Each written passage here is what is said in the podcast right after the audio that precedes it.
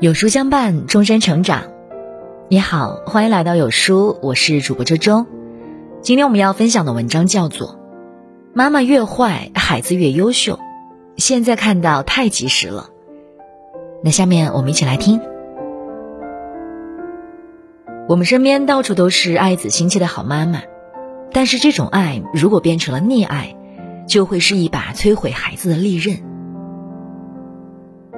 前几天，朋友和我诉苦，说自己的儿子四岁了，他整天带娃，生怕有个闪失，搞得他这些年整天腰酸背痛。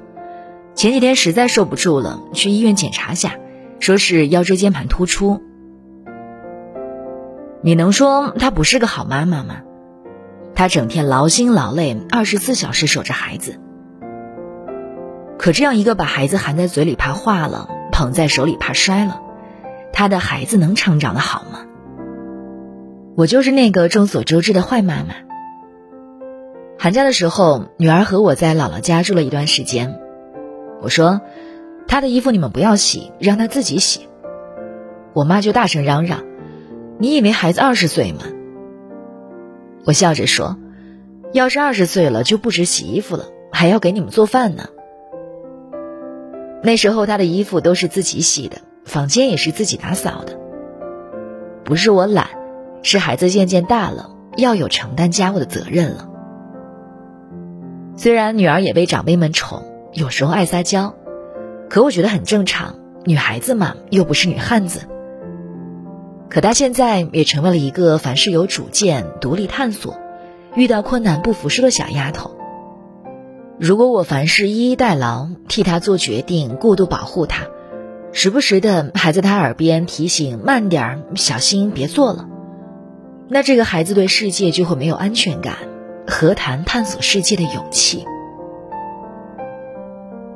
如果你凡事都要做个好妈妈，反而会收获一个不好的孩子。因为你的过度保护，孩子变得胆怯；因为你的亲力亲为，孩子变得没有主见；因为你的凡事干涉，孩子变得叛逆。而如果你是个坏妈妈，孩子就会学会自己掌控这一切，学会对周围环境产生影响力和控制力。这样有助于孩子的独立成长，让他们学到更多的知识。当问题发生时，孩子不只是被动的接受或者无助的哭泣，而是将问题掌控在自己能处理的范围之内，化被动为主动，想办法解决问题，并取得最终的胜利。坏妈妈更不会溺爱孩子。孩子遇到问题是正常的，如果此时父母站出来帮助他们，他们就会失去挑战的信心和勇气。也就是说，父母站出来帮助孩子，实际上就是剥夺了孩子挑战生存的机会。因此，坏妈妈有让孩子挑战生活的信心和未来的勇气，而不是躲在父母背后做一只跟屁虫。坏妈妈也会更明白自己的责任。凡事让孩子尽力参与，而不是嘴上说说让孩子承担责任，这样的孩子更有使命感。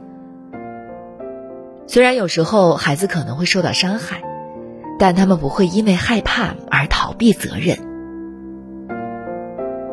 不妨试着做个六十分的妈妈，或许你能收获一个一百二十分的孩子呢。不吃饭的时候，不要围着他小跑。为了让孩子吃一口饭，自己半小时没吃，没收他的碗筷，饿了自己吃。